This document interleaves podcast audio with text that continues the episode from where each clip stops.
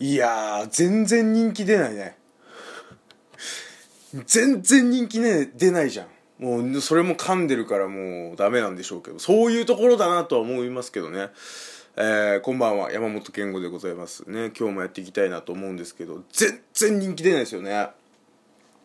あのねあのー、まあ僕過去ね、えー、まあ、コンビ時代も含めて、えー、YouTube ニコニコ動画そして LINE ライブそれぞれ配信もしてきましたし、まあ、ラジオ動画みたいな感じでねラジオ的なことやってきましたよね、で、今までもう誰にも見つかってこなかったですよ。ね、もうファンなんかほとんどいない。ね、別に聞いてくれる人もほとんどいないっていう、そういう状況。で、それもずっとそうなんですよ。もうここ6年ぐらい。よく心折れなかったなとは思ってますよ、今。6年ってさ、そこそこでしょ。世界陸上3回起きてるからね、もう。織田裕二が3回ブームを起こしてんですよ。ね、その間1回も売れてないのに、よく諦めないなって思うんですけど、なんかこうやっぱりさこのラジオトークっていうねアプリがありますよね始まりますよっていうことが出てねで iOS はもうちょっと後ですみたいな話があってで iOS 版ついに出ましたってなった時にやっぱりさねアプリ開いてみて、まあ、もちろんやるっていうのは正直決めてたんですけどどっかでやっぱりさあのー、始めたてのね始まりたてのうんまあ媒体でやるとさやっぱりさ人口が少ないからその分こうね見つかりやすいみたいなのがあるじゃないですか。例えば LINE ライブとか YouTube とかニコニコ動画って、もうだいぶね、その、まあ言ったら自分に届くぐらいにはさ、こう媒体的にこう、まあその全体として人気があるというかさ、まあちょっと人、人口が多いというか密度的なところがね、あの濃いところになってきてから僕もそこに飛び込んでるわけだから、それよりかは、まあもう薄い小さなコミュニティだけども、ね、この将来性を買ってね、もうその、あのー、株、株と一緒ですよ。ね、もう先、先物、先物、先物ですよね。もう、早め早めに投資してね、ね、後々に、その、こうね、あの、ヒカルさんがね、YouTuber のヒカルさんが、ね、あの、切り抜けるのとね、こう、抜けるのと一緒に僕も売って、売り抜けて、ね、それを人儲けしようっていうね、そういう感じですよね。もうね、最終的には捕まりますけど。ね、まあ、ヒカルさんが捕まるかどうか僕は知りませんけどね。そんな感じで、やっぱりさ、こう、ね、こう、ここで見つかりたいなっていうね、見つかっとけばっていうね、ところがあるじゃないですか。見つかりやすいだろうなっていうのがあるじゃないですか。全然見つからないね。ぜ、思った以上に見つからないね。うん、誰も、誰も僕のことを、ね、なんか、あれしてる人いないでしょ聞いてる人いるこれ。もうそこが怪しいレベルですよ、もうもはや。まあまあ、あの前も言いましたけど、皆さんの聞いてないんでね。えー、それはもう、もうそれはイーブンですよ。ここはもう、お互い様っていうね。うん、それはまあそういう感じなんですけど、なんかもう皆さんね、なんかウィーローウリとかが今流行ったりして、なんかその、なんか一人がね、そのウィーローウリをやります、なんかね、それをやるっていうね、読むみたいなのが始まってから、なんかもう伝染していくみたいな、あの文化気持ち悪いと思ってます。俺はそういうところに入っていかないって思ってるから多分そこに大きな壁があるよね。なんすかねもう溶け込もうとしてんのかしてないのかよく分かんないっていうね。うん。みんながこっちに来いっていうねそういうタイプなんでね。えー、そんななんかもうサークルみたいな感じでやられても僕は困るんでね、あのー、僕はもう人生かかってるんでね。こっちは人生かかってんですよこれに。もうこれ一つに対しても LINE ライブにしても何にしてもそうですよ。人生かかってるから。皆さんとねそのなんかこうね日々のその趣味みたいな感じでねやってる皆さんに比べて僕はねあのー、これ仕事にしようとしてるわけですから。ね。こう人生かけてるわけですよね、えー、もう皆さんと違ってね僕はね今ね扶養から外れて大変なことになってんだから。あのねあのー僕はね、あの、高校卒業に6年かかったんですよ。ね。で、最初4年間定時制の高校に通いまして、で、途中からまあ行かなくなって、で、そこから、えー、通信制の学校に移って、で、通信制の学校に移るときに、あのー、一人暮らししようねっていう雰囲気になったんです。実家の中で。なんかわかんないけど、ね。その方がお互いのためだよね、なんつって。まあ、主に俺がね。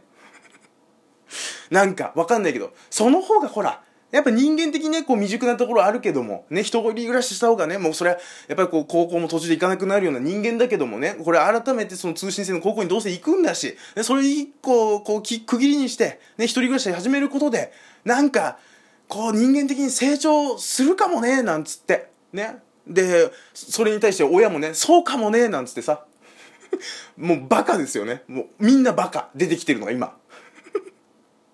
でそれに合わせて一人暮らし始めたんですねでまああの当たり前の話ですけど僕働かないんで あの、実家行った時もね、その、後半2年ぐらいね、その通じ、えー、定時制の高校通ってなかったんですよね。在籍はしてるものの、まあ、バイトもしてないですから。えー、もちろん、通信制の高校に行こうが、一人暮らししようが、僕はバイトをしないわけですよね。で、まあ、なんか、扶養に入ってるわけですよね。扶養に入ってたんです、ずっと。で、それはもう、あの、保険のやつもそうだし、そうじゃない、なんか税金かな？なんか、よくわかんない、例のあれ。ね、例のあれですよ、所得税かなんか。そういうのですよね。103万の壁みたいなのよく言うんですけど。ね、で、えー、保険、まあ、社会保険ね、その父親の会社の保険に入れるのが、130万まで、みたいなね、その年間の年収がね、俺の年収がね、みたいな、そういうルールがあるんですよ。で、まあ、どっちも超えないようにね、あの、高校卒業した後もバイトしだしてもね、どっちも超えないようにやります、なんつってね。なんで？なんてさ、今のバイト先の店長に言われて、なんでなの？なんて言われて、いや、まあ、お金が来るんで、なんつってさ、自動的に、なんつってね。うん。あ、そう？なんつってさ、ね。それで今大学生みたいな、こう、バイトのね、時間数的にも大学生みたいな生活。大学行ってないのにね。高卒なのにね。うん。6年かかって高卒なのにね。うん。あのー、バイトをね、その結局、夕方からしかやんないみたいなね。本当に大学生と同じシフトしかやってないんですけど、で、まあ、それで、なんすかね、去年ぐらいからかな。なんかあの、オタクのね、その、山本さんちの健吾くんはね、どういう生活をしてるんですかと。ね、こう、月々どんなお金が出てね、どんなお金が入ってきてみたいなことやってるんですかって、やっぱりルールがあるわけですね。それやっぱ、さっきも言いましたけど、年収130万超えたらアウトなんですよね。この時点で、あの、保険、健康保険の、その、父親のね、その社会保険というか、まあ、その会社のね、保険組合の保険から抜けなきゃいけないと。扶養から外れるっていう形になるんです。ね。それ年収130万、もしくは月々のね、月収が10万8000円を超えたところ。で、もう一個が、あのー、要は、収入と支出のね、その、こう、バランス的に、大半が自分のその収入で賄えてるってなったら、もうそこでアウトなんですよ。例えば、あのー、例えばね、月収が5万でも、ね、月々使ってるお金が10万しかなかったら、あなた半分は自分で払えてますよねっていう段階で扶養から外れるっていうルールがあるんです。でもその辺はなんかもう曖昧で、ね、それなんでそれどうやって調べんの？なんてみんなで言ってたんですよね。みんなでっていうかまあバイト先の人とも言ってたし、あの実家とも喋ってたそんな話してて。ね。ほんでね、まあ、僕あのー、それとは別件であのー、実家と電話をしてなくてね。まず会うのがもう1年以上僕実家に帰ってないんで、仕送りもらいながらもね。お金もらいながらも。うん、あの、実家に帰ってなくて。で、電話自体も去年の10月ぐらいからもうしてなくて、去年の10月に母親がなんか肺炎かななんかになって入院しますってなって、お見舞い行きますって言ったものの、めんどくせえなと思って、体調悪いから行かねえわっつってからもう、電話もね、疎遠になりましてね、僕もね。うん、ただ、あの、仕送りはもらってるんです。ね、で、その状態でずっとしばらく経って、まあ、メールのやり取りでちょこちょこしてたんですけど、で、昨日、実家から急に電話がね、携帯に着信があって、これなんだろうなと思って。で、その後、しばらくしたメールが来て、母親から、あの、扶養から外れることになりました。つきましては、手続きがあるので折り返しお願いします、みたいに来て、うわーと思って。ね、で、まあ、昨日、バイト行かなきゃいけないから、もうちょっと、じゃあ明日返し、ね、折り返します、つって、メールだけ送って、で、今日電話したら、まあ言ったらいろんな調査が入って、で、その段階で、ね、あの、お宅の山本の健吾さんをね、その、あの、生活的にどうなんですかっていう話になった時に、あの、いろいろこう、計算ね、まあ、いろんな、例えば、えー、月収出してください、年収出してくださいってなって、で、月々どれぐらいの仕送り送ってますかみたいなの出す、出してくださいってなって、いろいろこう、審査した結果、もう、面倒見きれませんっていう話になって、もう外れるってなって。もうなんか、どうする？なんつってさ、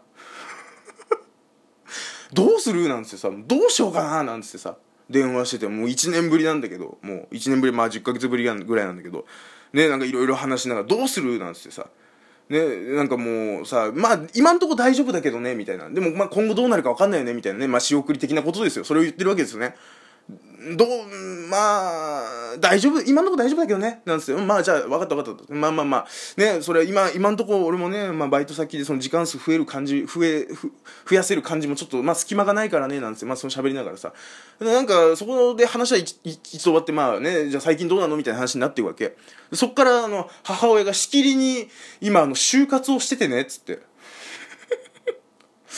僕の母親50ぐらいなんですけど、今就活しててね、なんつって。去年ね、大腸ポリープもやってね、なんつって、言ってなかったけど、なんつってさ、あ、そうなの？なんつって。なんか、うん、だから今ね、家の中をね、いろいろ片付けてるの動けるうちに動かなきゃな、なんて思ってね、なんて言われてさ。案になんかもう、ね、あの、面倒見きれなくなる時が来ますよっていうのをなんかもう遠回し遠回しに言われてさ。で、俺も、俺も俺でさ、ね、ね、もうそれ、まあ分かってるけども、それは分かってるけども、もう僕も僕で働ける状況にないからさ、なんつってさ。ね、うん。どうする？なんつって、うん。じゃあまあ様子見で、なんつって、それこそ良性の腫瘍が見つかった時みたいな対応になっちゃって。母親大腸ポリプ取ってんのに。いや、本当に。でもそんな感じで不要って外れるんだなって、まあ言っても6年ぐらいですからね。一人暮らし始めてから。そりゃまあ外れるなってことなんですけど。6年も経ってないか45年ぐらいか。まあまあまあでもそれでもしょうがないですよね、まあ、業みたいなもんですよ。この4年間僕はお金に関してズルしてきましたから。ねその働くのをちゃんとやってフルタイムでやってないとこありますから。まあそれはしょうがないですよね。えー、今後俺どうなるのかね。不安で不安で寝れないっす。うん、だ皆さんね、あの、ぜひ、あの、応援していただいてね、僕になんとかお金が入るようにまあね、だとしたらね、あの、もっと打ち解けるようにね、打ち解けるように、こうね、お互いね、あの、感謝し合えるような関係にならなきゃねっていう話なんですけどね。えー、まあそんなとこですかね。えー、まあそろそろお時間ですかね。えー、まあまあまあ、連日こんな感じでやってますんで、皆さんぜひ聞いていただければなと思いますけどね。まああの、例のごとく尺は余っております。あと9秒僕喋ることないんでね。えー、ということでございまして。ダメだこりゃ。以上、山本健吾でございました。おやすみなさい。